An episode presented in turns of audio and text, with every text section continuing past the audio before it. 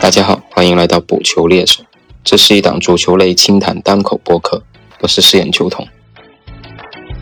那昨天世界杯是打完了小组赛的第一轮所有的比赛了，最后两支强队也完成了他们的亮相。如果仅从赛果来看，算是波澜不惊吧。C 罗和内少都是率领球队成功的拿到了三分。但虽然赛果波澜不惊啊，但整个比赛过程还是相对比较惊悚的。那葡萄牙 C 罗这一场，从比分上大家应该可以感觉得到了，三比二险胜，过程比较惊悚。而内马尔巴西那一场，则是因为内马尔的伤退，这个对于巴西来说，绝对也是一个惊悚事件。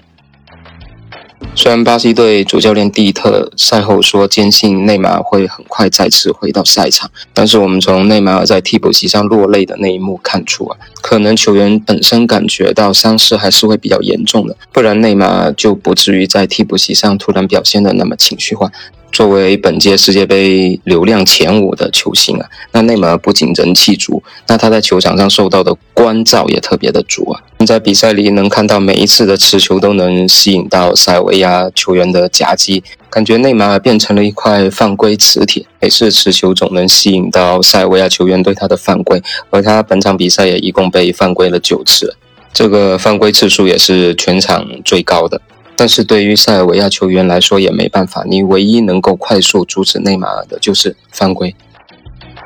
所幸的是，巴西还是有惊无险的复制了上一届击败塞尔维亚的比分二比零，算是取得了一个开门红。那聊完了内马尔，我们还是要关注到 C 罗的身上。虽然 C 罗本赛季包括最近的风评都不是特别的好，但是他还是在世界杯赛场上创造了历史，成为第一个在五届世界杯上面进球的球员。这是他职业生涯的第八百一十九个进球，然后也是他为葡萄牙队打进的第一百一十八个进球。那我觉得，无论你是厌恶或者崇拜 C 罗这种相对的利己主义者。但看到他三十五岁还在这么努力的拼搏，在球场上创造纪录，我觉得这是一个没有人能忽视的一个成就吧。而 C 罗在进球后也表现得如释重负吧，还是他标志性的套路、标志性的庆祝动作。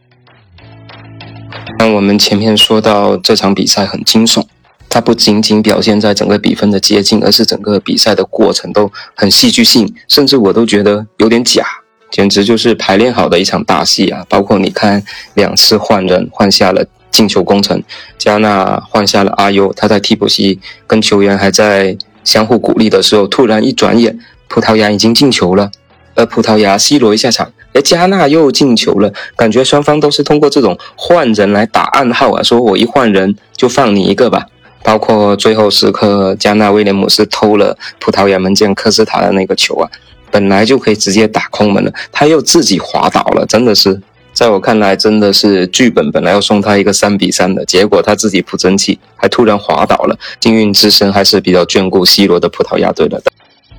当然，上面说的都是玩笑话了，但从整场比赛这么一个跌宕起伏的过程啊，我们还是能看出 C 罗真的是老了。很多的球都有点力不从心。相信如果是在他巅峰的时候啊，他完全这场比赛可以用一个帽子戏法轻松把加纳给解决掉了。结果现实却是残酷的，在最后时刻，他还要在替补席上去体验门将科斯塔所带来的那种提心吊胆。但不管怎么样，C 罗总算完成了自己本届世界杯的第一个任务，就是创造一个进球纪录。而就像葡萄牙主教练桑托斯在赛后所说的，C 罗他注定就是一个非凡的传奇。我们在五十年后还会继续再讨论他。感谢您收听本期的节目，我们下期再见。